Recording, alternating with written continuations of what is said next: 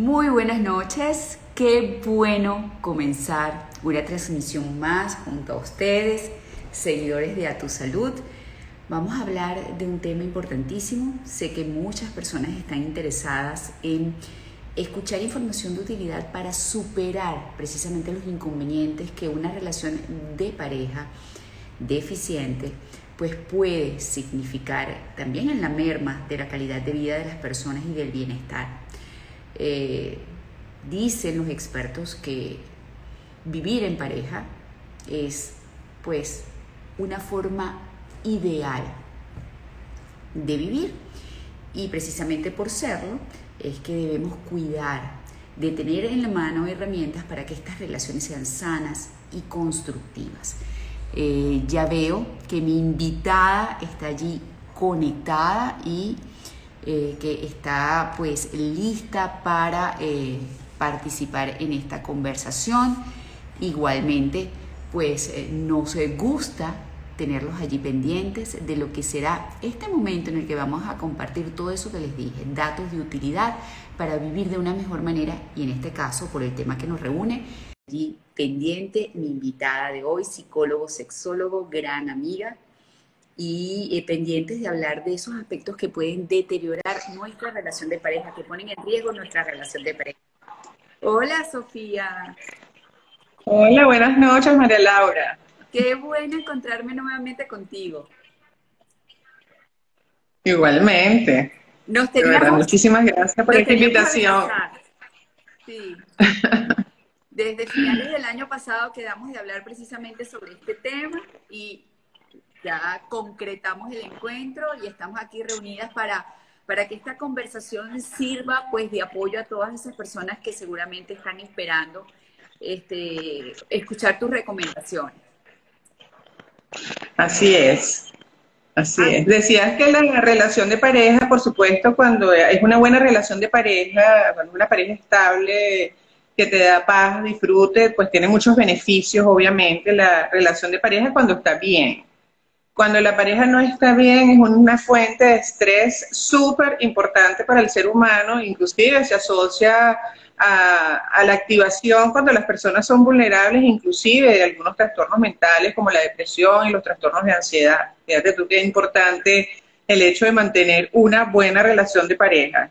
Así es, bueno, de hecho, hay estudios que dicen que eh, aquellos que sostienen o mantienen relaciones estables, sanas, como tú bien lo acabas de mencionar, son personas que tienen este, una vejez más saludable, son personas que tienden a ser más longevas, pero eso sí, si estas relaciones se enmarcan en el bienestar, ¿no? Porque de lo contrario puede ser precisamente todo eso que acabas tú eh, de comentar, una fuente de deterioro eh, de la salud y, de lo que es el bienestar del organismo.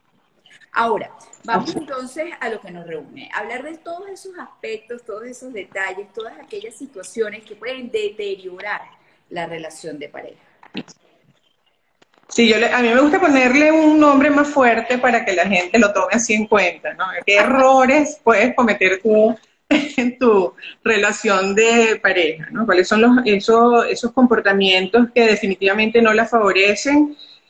Y bueno, y se asocian a una pareja insatisfactoria, ¿no? Son determinantes del, del conflicto en la pareja y hay varios, María Laura, probablemente me voy a quedar corta. Yo conseguí 12, imagínate, estoy tratando de englobarlo, que es muchísimo y probablemente uno se me, se me quedan por fuera, ¿no? El primero, el ser poco empático, poco compasivo e insensible con las necesidades de la pareja. Ya va, voy a repetir esas tres palabritas que me parecieron fundamentales porque vaya que suelen ser comunes este, en la manera de relacionarse, no solamente con la pareja, con el entorno en general. Muchas personas tienen esos tres malos hábitos. Sí. Sí. Sí, hay personas que son eh, como distantes. Eh, ¿Me escuchas? Perfecto. Se paró por un momento el video. Se paró por un momento el video, pero ya este, en un momento volvió a comenzar. Ajá. ¿Sí me escuchas, María Laura? Te escucho. Ok.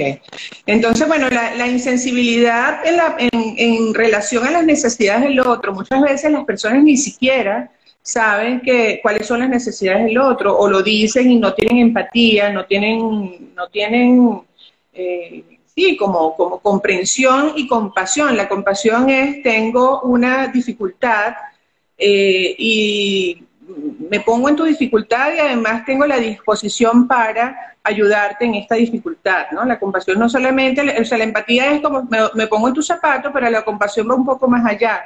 La compasión es, bueno, déjame ver cómo te puedo ayudar, qué puedo hacer para ayudarte. Cuando falta ese elemento en la relación de pareja es súper eh, deteriorante de la relación de pareja, ¿no? Yo creo que eso es un punto importante. El segundo, la reciprocidad. Fíjate tú que la, pareja es un acto de dar y recibir, ¿no? Dar y recibir placer, dar y recibir eh, amistad, dar y recibir compañía, dar y recibir, ¿no? Entonces, cuando uno de esos dos aspectos está, no, no, no, no está como activado, esa relación de pareja se descompensa. Hay personas que les cuesta dar, otras les cuesta recibir, entonces, ahí yo creo que una, una gran pregunta es cómo estás tú con, dos, con esos dos componentes importantísimos eh, para la relación de pareja. ¿Cómo te sientes dando? ¿Cómo te sientes recibiendo? ¿Cómo está? ¿Qué tan equilibrada está tu relación de pareja allí? ¿Qué tan conforme estás tú con esto? Entonces, ese es otro punto eh, súper importante a tomar en cuenta, la reciprocidad, ¿no? Cuando las parejas no son recíprocas, eh, siempre viene la queja, bueno, pero es que yo doy y no recibo, yo doy más, yo doy mucho, mucho, mucho, el otro no me da tanto, y pues, entonces hay una, no, es pareja, ¿no? Yo siempre digo que la relación de pareja es pareja porque es así, porque es pareja, y cuando estos puntos tienen una descompensación muy, muy amplia, pues ahí entra, por supuesto, un elemento que puede vulnerar a la pareja a la insatisfacción. Es bueno este, hacer un paréntesis, eh, Sofía, para decirle a las personas que nos están escuchando que eh, esta conversación en donde estamos hablando de esos aspectos que pueden poner en riesgo una pareja, de esos errores que cometemos y que ponen en riesgo nuestra pareja, va a quedar grabada en el IGTV de mi cuenta, de manera de que si se pierde en alguna parte por conexión o porque se conectaron tarde, pues no se preocupen, la conversación va a quedar en el IGTV. Eso por un lado. Por el otro lado, que también con muchísimo gusto vamos a ir respondiendo las preguntas que este, vayan o las inquietudes que vayan surgiendo al escuchar pues esta conversación. ¿Ok? Entonces, bueno, ya íbamos por el tercer aspecto. Hablamos de la de comprensión y compasión la falta de reciprocidad, este, esa era la segunda. Vamos por la tercera. La segunda. Ajá, que fuiste mencionando. Esta es terrible, esta es terrible. La, la, tercera y la cuarta tienen que ver, ¿no? La tercera es usar en contra del otro sus propias debilidades. O sea, cuando tú tienes, todos los seres humanos, por supuesto, tenemos fortalezas y debilidades, y cuando, por supuesto, las, las parejas pues se conocen mucho, conocen ambas.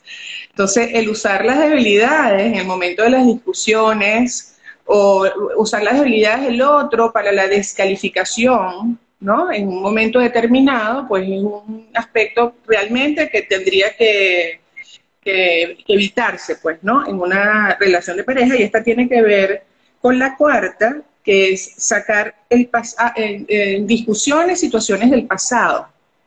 Eso es súper frecuente, ¿no? Eh, y yo diría que las mujeres tendemos mucho más a eso que los hombres. Las mujeres somos a veces históricas, ¿no? digo que las mujeres somos históricas y los hombres son amnésicos, ¿no? Los hombres muchas veces, no todos, la mayoría, estamos hablando de la generalidad, ¿no?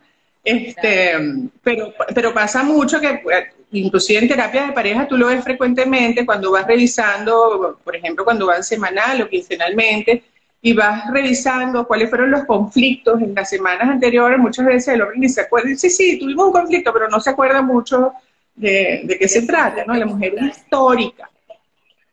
la mujer es histórica. Hay hombres que tienen Alguna, la mayoría, mejor dicho.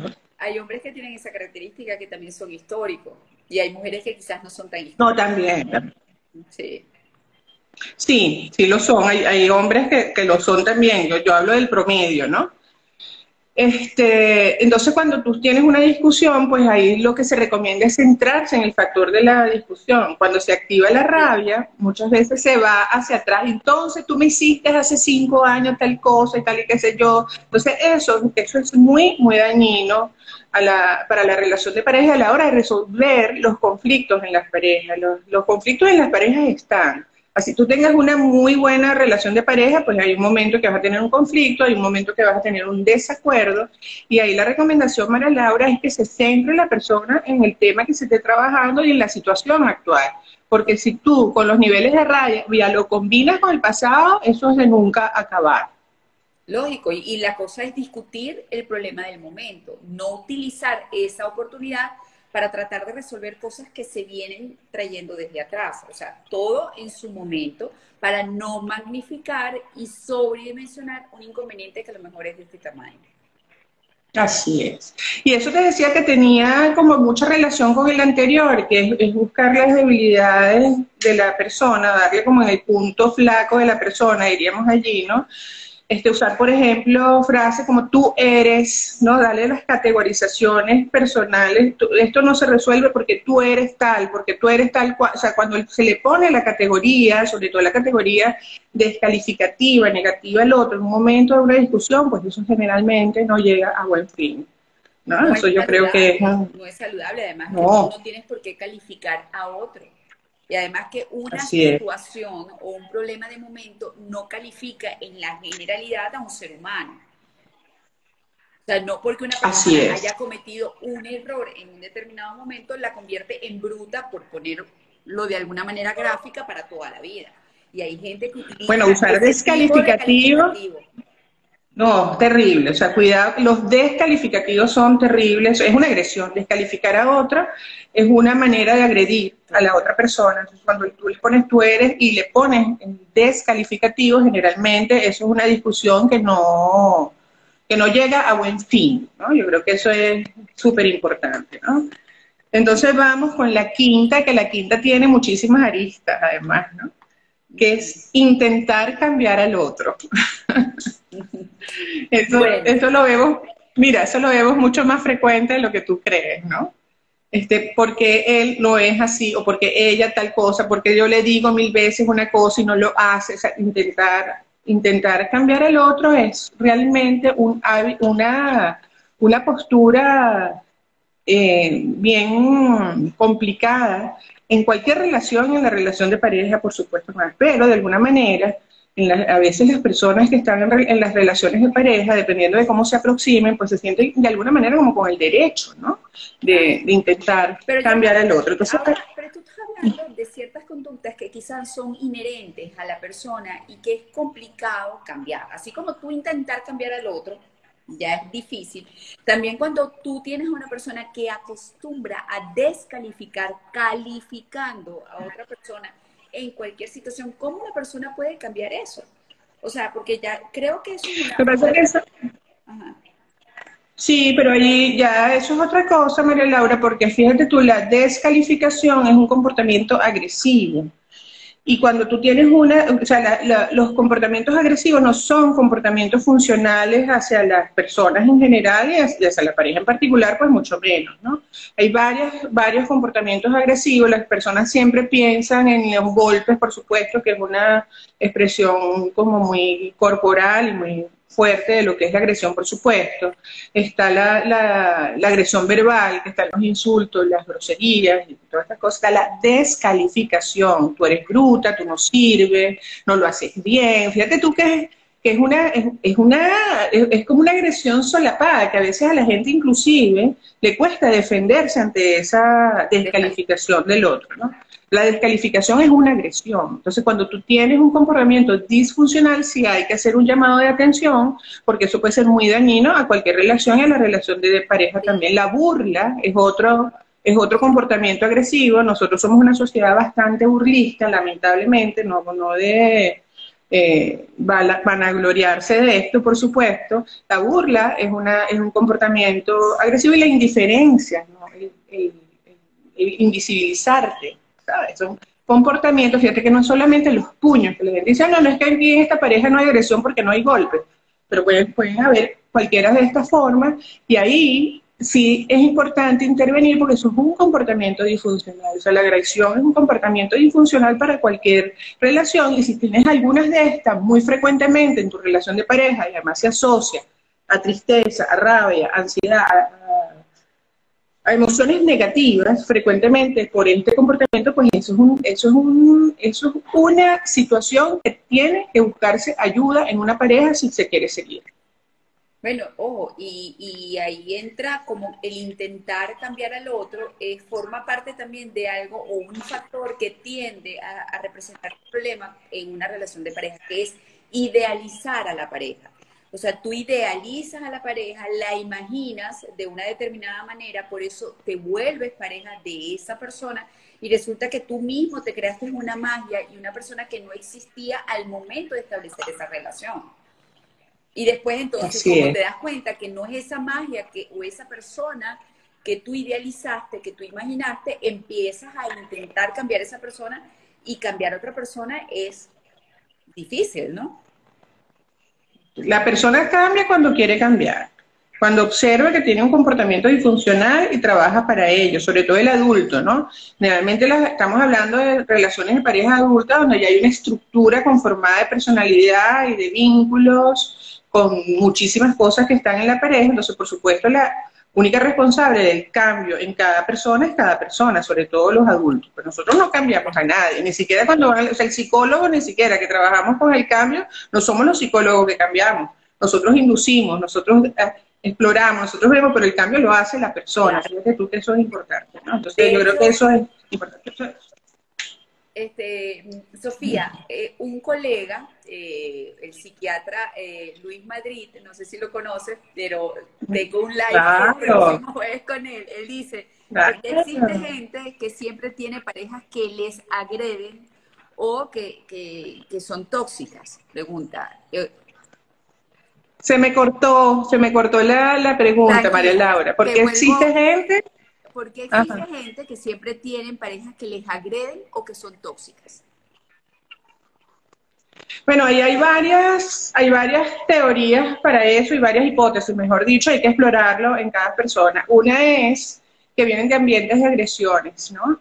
Las personas que vienen eh, de relaciones eh, parentales agresivas, sus primeras experiencias y de alguna manera aprenden que las relaciones son de esa manera y, los, y las situaciones donde se sienten cómodos y saben manejarlas, ¿no? Es justamente son estas, estas situaciones no funcionales.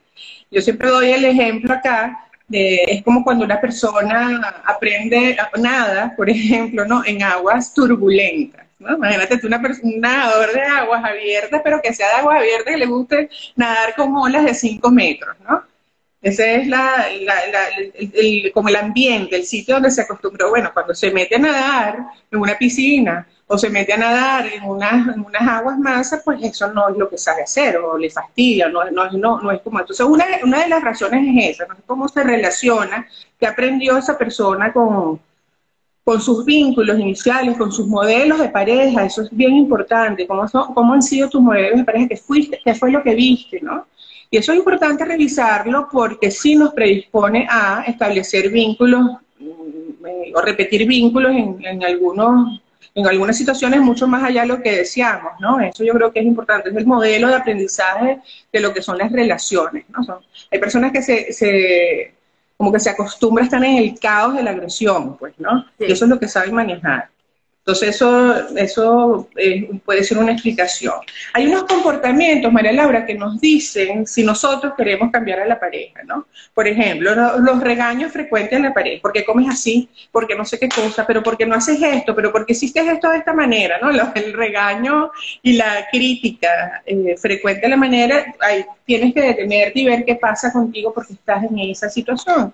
Hay una expresión que se usa mucho o que usan mucho las, las, parejas que tienen como este, esta necesidad de cambio del otro, es, es, que, es, que ella o él es como un hijo o una hija más. Yo tengo que decirle y tengo que hacerle todo. No, no, tu pareja no es tu hijo, tu pareja es tu pareja. Cuando tú tienes esa, y eso tú lo oyes, no sabes con cuánta frecuencia. Esto es un hilo más. No, yo tengo que decirle que haga todo. No, señor, no tienes que decirle que haga nada, es un adulto. Si eso está pasando, ahí hay que ver qué está sucediendo, cuáles son las expectativas que se van a estar manejando eh, en esta relación que se está dando expresiones como esta. no puede satisfacer porque siempre va a querer más. Entonces, por más que tú vivas cuestionando a la otra persona, nunca vas a estar satisfecho porque eres tú el del problema, ¿no? O la del problema. Eso también puede pasar. Así es. O sea, no, no, no eres la mamá ni el papá de tu pareja. Pues. Yo creo que eso es importante. ¿no? O sea, intentar educarlo, eh, ya ahí eh, estás tratando de buscar un cambio. No sé si nos están escuchando. Sí, yo te estoy escuchando perfecto, Sofía. Ajá, hay otras, hay otras, hay otros comportamientos que nos indican este, esa necesidad de cambio de la pareja, que son los castigos, ¿no? Hay parejas que, por ejemplo, cuando hace una el otro miembro hace una cosa que no le gusta, pues lo castiga con el sexo, por ejemplo, ¿no? Entonces no tengo sexo porque, bueno, pues estoy brava y no estás haciendo, o bravo y no estás haciendo lo que yo quiero, por ejemplo, ¿no? Entonces el, castigo con, la sexualidad, con la interacción, eh, no te hablo, o no, no, ¿sabes? No, no, te aplico la ley del hielo, pues, porque no estoy molesta, o sea, no, no, no, quiero, y cuando tú ves atrás de eso, ¿qué es lo que quieren con eso? Bueno, es un cambio, un cambio en la, en la, es una necesidad de cambio, pues, ¿no? Eso puede ser una necesidad de cambio o un punto final en la pareja, hasta aquí llegó esta pareja. También puede ser eso, ¿no? Eso es, bastante fuerte. Esa, entonces, el intentar cambiar el otro también es uno de esos hábitos terribles, uno de esos factores que eh, es como una luz roja intermitente fuerte, pues, ¿no? En, esta, en este tema de, la, de las relaciones de, de pareja, ¿no? Hay, pueden haber otras muchas formas de cambio, pero esas son como las más características, ¿no? En, la, en esta dinámica eh, complicada de las relaciones de pareja. Sí, eh, hay una costumbre, volviendo a algo que yo te había comentado, que, que forma parte de, sobre todo en, en ciertas mujeres, ¿no? Que es el idealizar la relación de pareja, no solo la pareja, sino la relación de pareja que tiene muchas expectativas con lo que debería recibir de la pareja. Entonces, obviamente, al idealizarlo, nunca se sienten satisfechos tampoco, van pasando de relación en relación o no tienen relaciones que verdaderamente le llenen. ¿Cómo o cuáles serían unas expectativas reales al momento de establecer una relación de pareja? Sí, bueno, eso tiene que ver con las, quizás con las expectativas irrealísticas, ¿no? No, no apegadas a la realidad que pueden tener las personas en relación a la pareja, ¿no?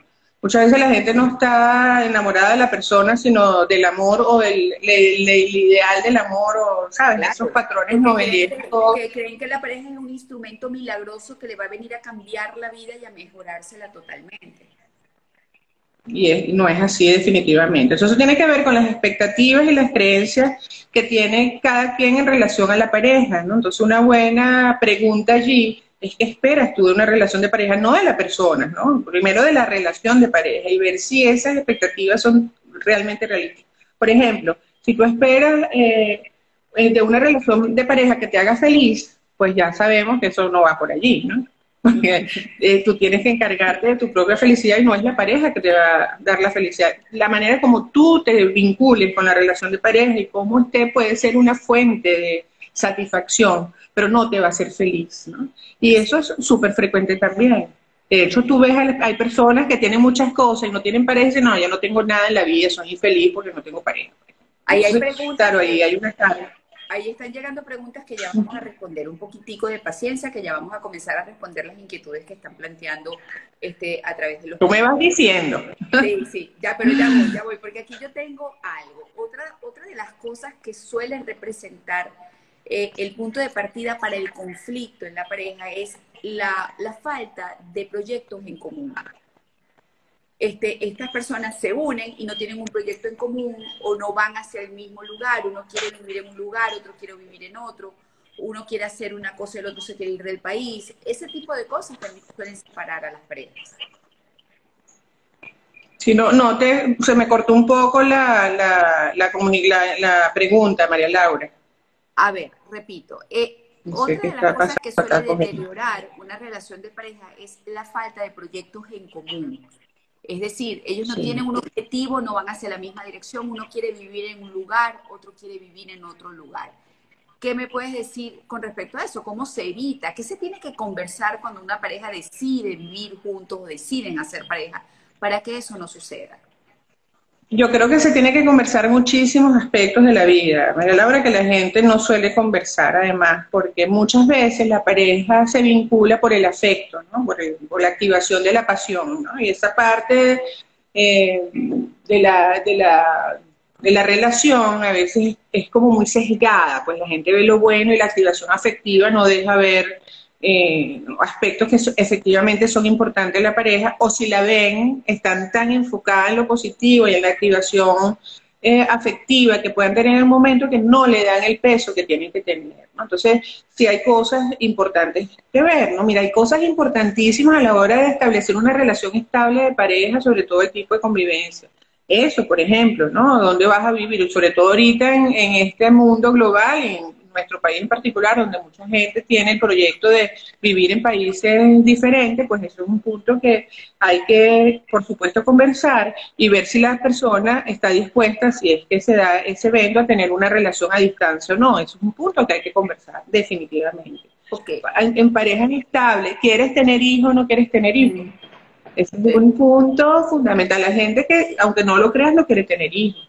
¿no? Y una persona que no quiere tener hijos, pues, o sea, si se si se vincula con una persona que sí lo quiere tener, en algún momento eso va a ser un punto de que, o sea, las expectativas son importantes. Yo sí creo que, no, bueno, no de manera, no es que te vas a sentar una vez y vas a hablar todos los aspectos, pero son aspectos que hay que ir este, conversando, las relaciones de pareja, la parte económica, las creencias, las expectativas, qué esperas tú de una relación, qué espero yo, ¿sabes?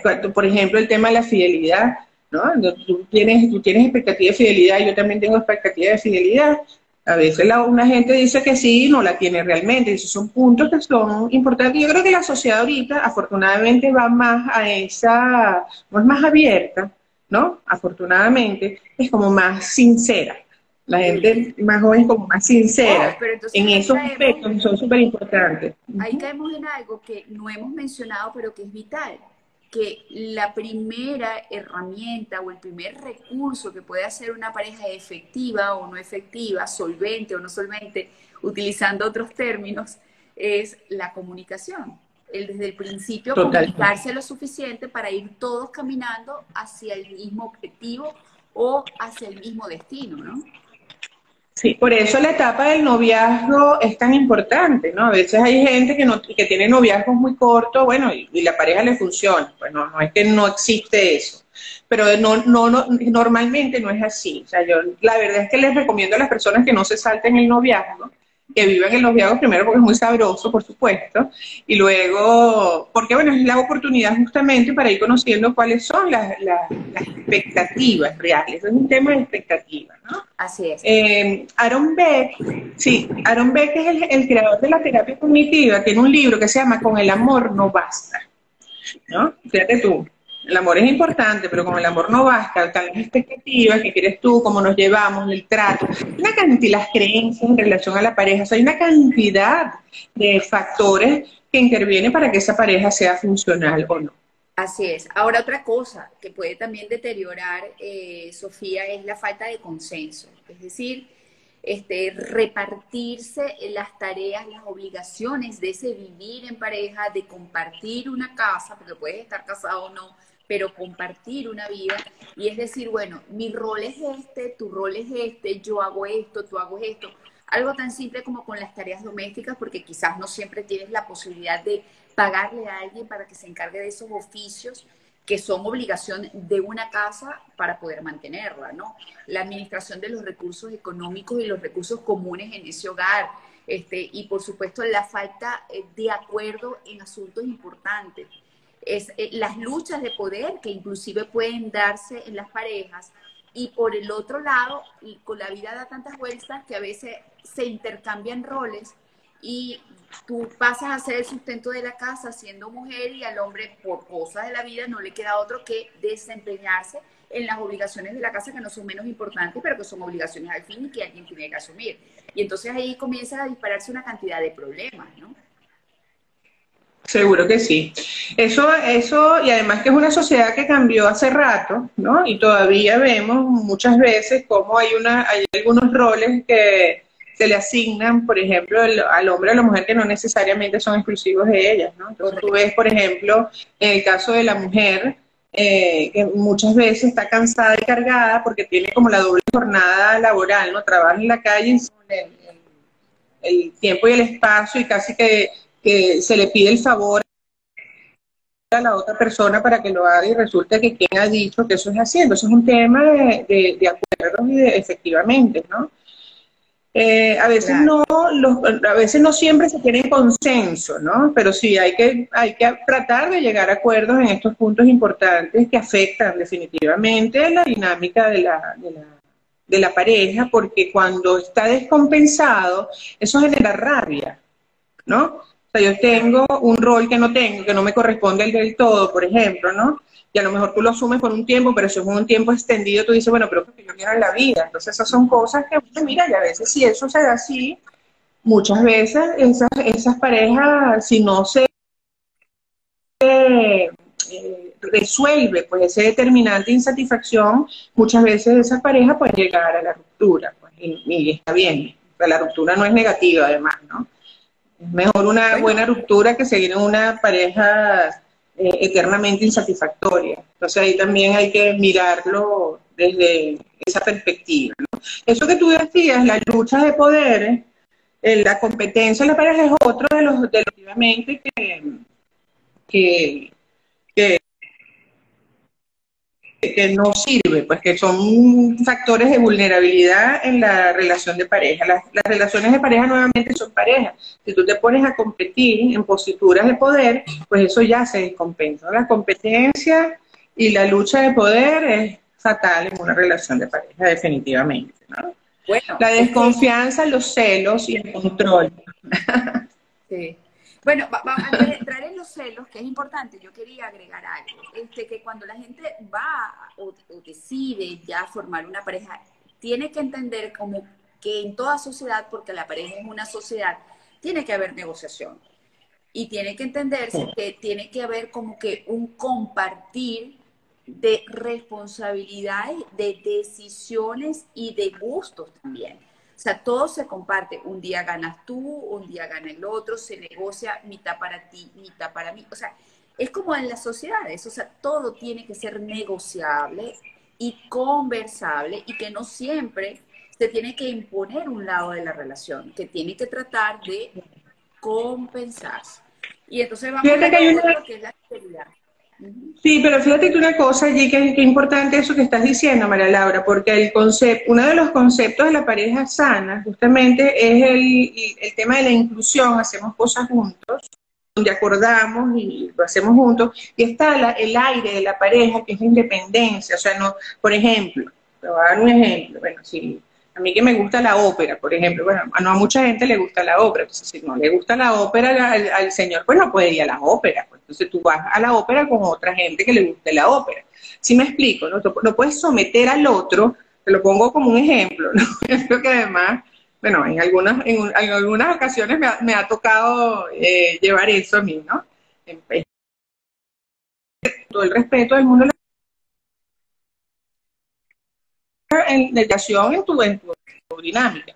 Por ejemplo, tú que eres deportista y te encanta, pero imagínate tú una pareja que no le guste eso, pero no, no puedes poner a correr 10 kilómetros, porque imagínate tú, ¿no? O sea, esas son cosas individuales. Muchas veces la pareja lo comparte, el gusto, otras veces no lo comparte. Entonces hay que hay cosas que son inclusivas, que los dos nos ponemos de acuerdo y, hacemos la actividad o hacemos o vamos en esa línea y hay otras cosas que son individuales. O sea, tú tienes que, preservar tu propósito en la vida más allá de la pareja.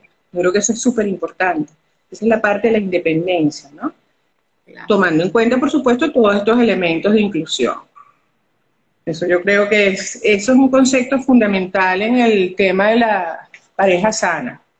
Fundamental, fundamental. Y ahí iba, íbamos a entrar Como equilibrar esa... de los celos y del compromiso y de la fidelidad y de la infidelidad, que es importante porque además también hay preguntas con respecto a eso. Una, una persona escribió hace un ratito, no recuerdo el usuario, que decía, ¿cómo haces si lo has perdonado varias veces y la persona vuelve a reincidir en eso que no te gusta? Que no estoy segura si es una infidelidad o no, pero creo que sí hacía referencia a lo que es la fidelidad. Se me perdió la conexión. A ver, este, que te comentaba. Ah, para ver, se me perdió la. A veces se me va la conexión. Ahora, ¿me escuchas? ¿Aló? ¿Me escuchas, Sofía? ¿Aló? No, no. Yo te escucho perfecto, te veo perfecto también. A ver si se escucha mejor, María Laura, veo. Ahora te escucho, yo te, yo te escucho bien, yo te escucho bien y te veo bien. ¿Tú a mí?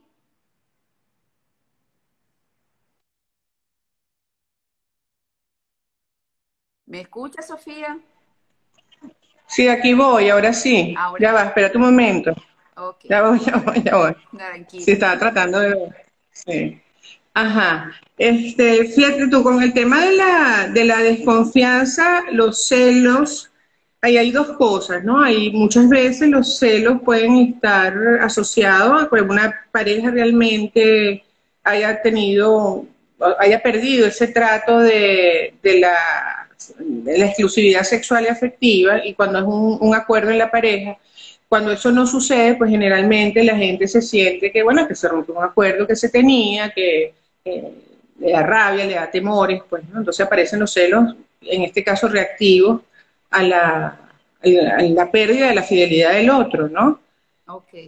y, muchas veces no, muchas veces aparece sin esto. Okay. es peor todavía.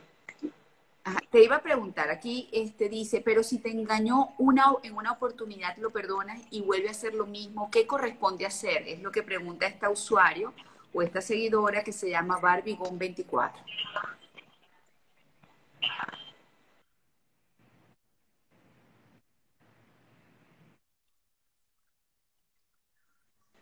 Déjame ver si me voy para acá. Qué lástima. Bueno, vamos a esperar un minutico a ver que se conecte eh, mejor eh, mi invitada o que logremos una mejor conexión con ella. Veamos. Gracias a todos los que en este momento están allí pendientes de la conversación. Vamos a esperar solamente un segundito con un poquitico de paciencia que Sofía este, y su señal sea mejor. Ahora. Ahora sí, ahora como que sí. Yo también me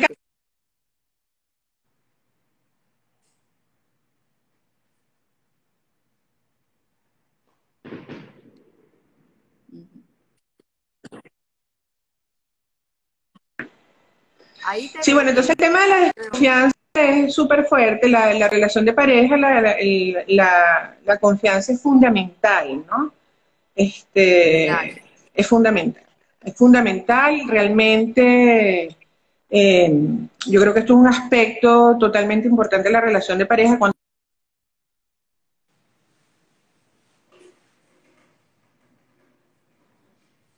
Wow. Disculpen que, la conexión está fallando, pero bueno, eso es demasiado eh, factible en, en Venezuela eh, esperemos que, la señal de Sofía se mejore, porque estábamos además en un punto muy importante, que es el punto de la, de la fidelidad, de la confianza como un aspecto fundamental. Bueno, ahí Sofía se salió, ya la voy a volver a llamar, creo que es mucho mejor así. Vamos a ver. Así es mucho más fácil este, que mejore la, la señal. Vamos a ver. Sofía, aquí está enviar solicitud, le voy a enviar la solicitud mientras que voy conversando de, de, este punto en el que nos paramos o en el que la conexión esté falló. Bueno, Sofía, me parece perfecto porque yo creo que ahora sí va, va, va a progresar la conversación.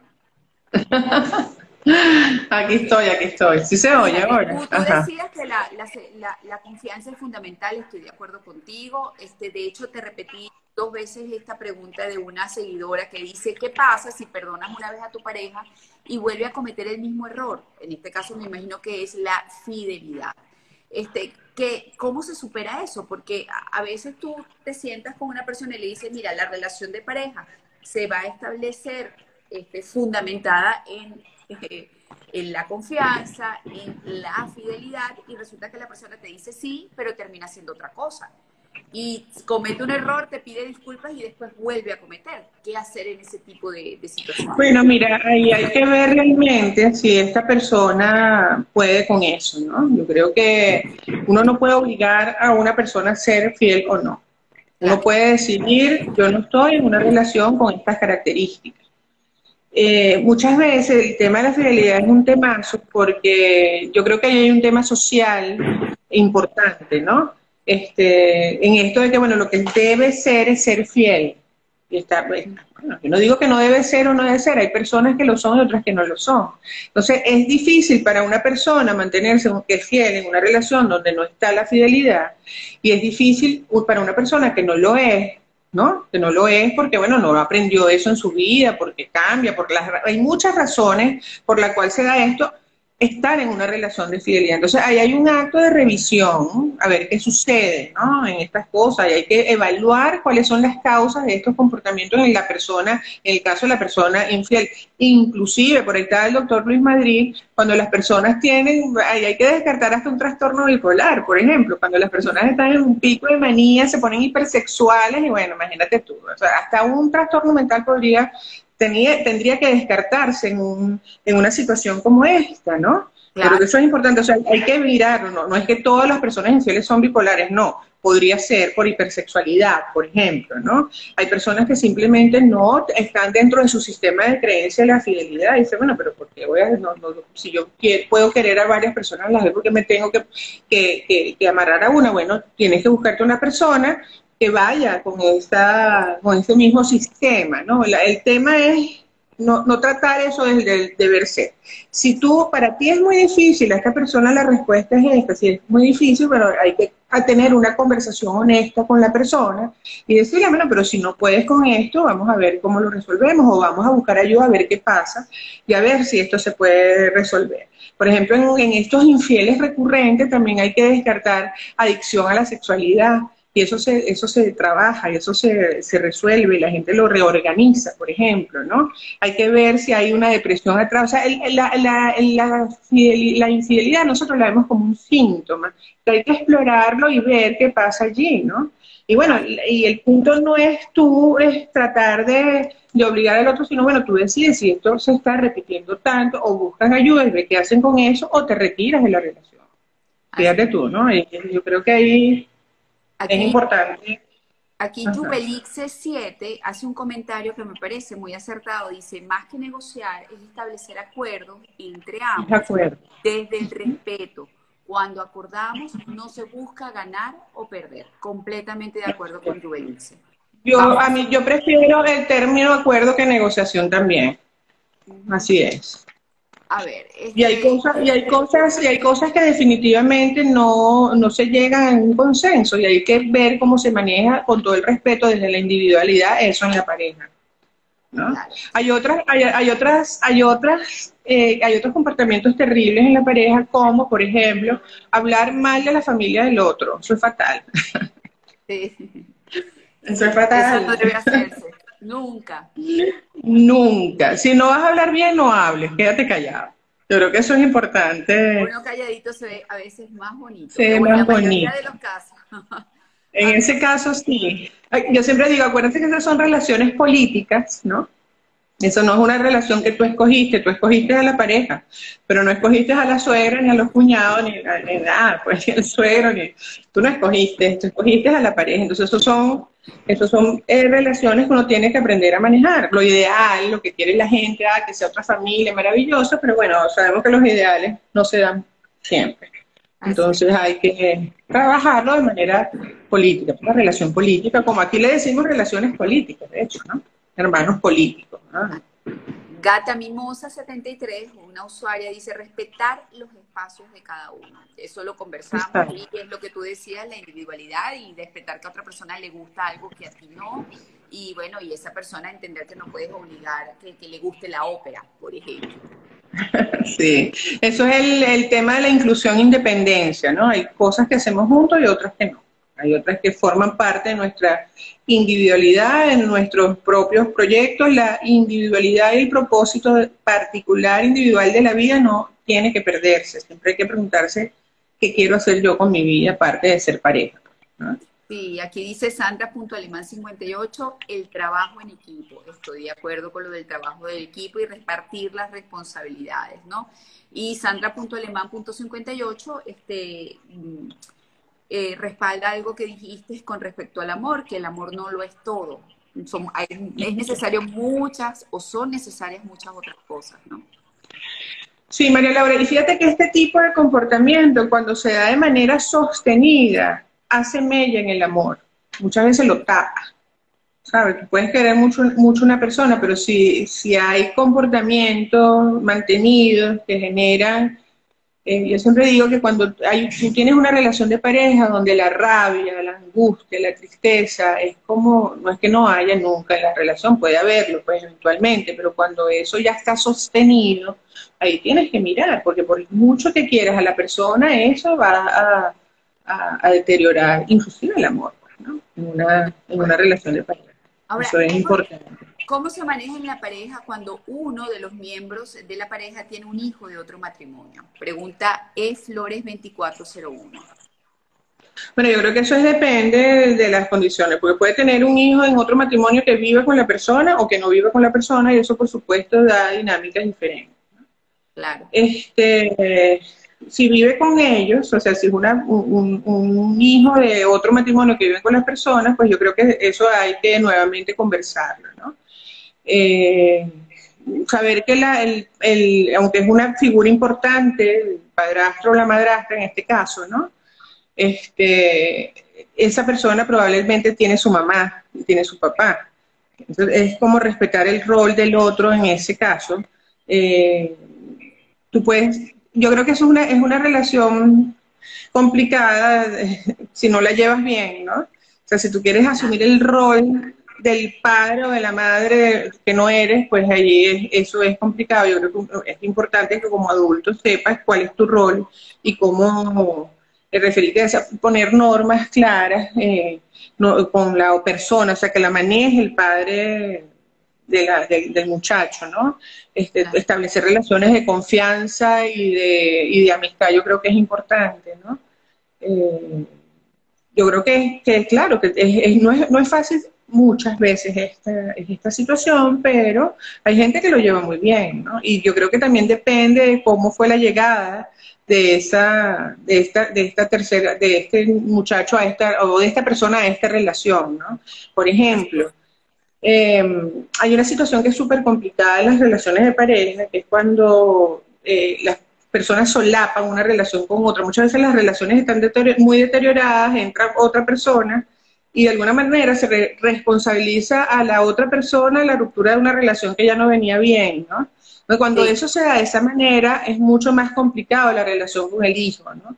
Entonces yo sí creo que es importante, pues, mantener al hijo eh, un poco al margen de las situaciones de los adultos, porque eso son situaciones de adultos, y de alguna manera no poner al hijo a, a tomar partida de un lado o del otro, porque finalmente él tiene su mamá y su papá, estén separados o no, y probablemente tanto la mamá como el papá en algún momento va a tener otra pareja, que es lo que suele suceder en estos casos. Entonces, como eh, trabajar una esa relación con afecto y respeto, yo creo que es fundamental y sabiendo cuál es el rol de la persona que no es el padre dentro de esta dinámica de la, de la casa. ¿no?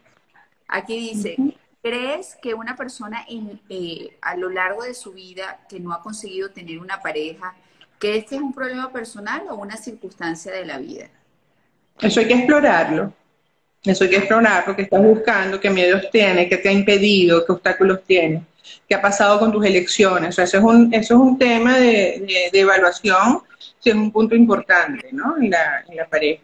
A veces las personas tienen dificultades para la elección de la pareja, eso no lo, no, no lo agarran lo que, lo que se activa por allí, no lo, no lo explora mucho, ¿no? A ti te puede gustar mucho una persona y de hecho tú sabes que la cosa no va por ahí, ¿no? Y muchas veces la gente se queda en esas primeras elecciones y se queda en una situación que sabes que no va, o al poco tiempo te das cuenta que, que, hay algo que no va a, funcionar, ¿no? Entonces ahí hay que ver que le impide a cada una de esas personas, si quiere una relación estable, tenerla, y si realmente quiere tener la relación estable. Sé que tú que nosotros hablamos de algo anteriormente, que es como que las parejas tienen costos y beneficios. Muchas veces la gente quiere los beneficios y no asumir los costos de la pareja, ¿no? Entonces muchas veces el no querer asumir los costos de la pareja es una de las cosas que eh, se asocia al, no establecerse en una relación de pareja, por ejemplo. Los temas con el compromiso también, ¿no? que tiene que ver con los costos de alguna manera en la relación de pareja. O sea, eso hay que explorarlo en la gente. Yo no diría una cuestión generalizada allí, sino veo pues qué sucede allí en cada persona. Muchas veces las parejas se acostumbran al maltrato emocional, por supuesto que no comparto esa idea, lo dice Marisela Caro 8. Sí, bueno, eso no es una buena costumbre, evidentemente. Lo mejor es que no se acostumbren a eso. Este, cuando, cuando te acostumbras al, al maltrato emocional, hay que ver qué pasa con tu historia emocional en relación a las parejas, ¿no? Un poco, eh, la respuesta es parecida a la respuesta que le dimos al doctor Madrid cuando dijo que, con la pregunta de cuando las personas están en, en relaciones agresivas, ¿no? O sea, hay que explorar cuál es tu vínculo con los afectos, qué fue lo que aprendiste en las relaciones, cuáles fueron tus primeras experiencias afectivas, también pasa mucho, ¿no? las primeras relaciones afectivas, sobre todo si son largas, pueden marcar una dinámica, si no es adecuada, en la, en la, en la persona, cuando sobre todo están como muy jóvenes, ¿no? Si no tienen antecedentes en la familia con esto. Este, mm, el maltrato emocional es una agresión, es una agresión. Y como dijimos anteriormente, pues las agresiones no son una, no son una opción en ningún tipo de relación y en la relación de pareja pues tampoco. Claro. Bueno, ya nos queda poquitico, ya nos quedan cinco o seis minutos para finalizar la conversación y yo quisiera que este, ya para despedir hiciéramos como un resumen de esas cosas enumeradas que deberíamos eh, evitar, evitar o no cometer esos errores precisamente para tener una eh, relación de pareja saludable. Cuéntanos, y ya con eso cerramos. Bueno, resumimos. Cuidado con la poca empatía, compasión y no sensibilidad con el otro hay que tener una pareja de reciprocidad. Cuando no es recíproco, la cuestión ya no ya es complicada. ¿no? no usar los elementos del pasado en situaciones actuales en la resolución del conflicto y no usar tampoco la, las debilidades, podríamos decir, las características complicadas de la pareja cuando se está intentando resolver un conflicto. No intentar cambiar al otro, aceptar al otro. Si tiene comportamientos disfuncionales, ahí sí tienen que buscar ayuda y si no, bueno, hay que plantearse realmente la ruptura en una relación si es muy fuerte. La desconfianza, los celos y el control, terrible. Hay que evitarlos, hay que resolverlo.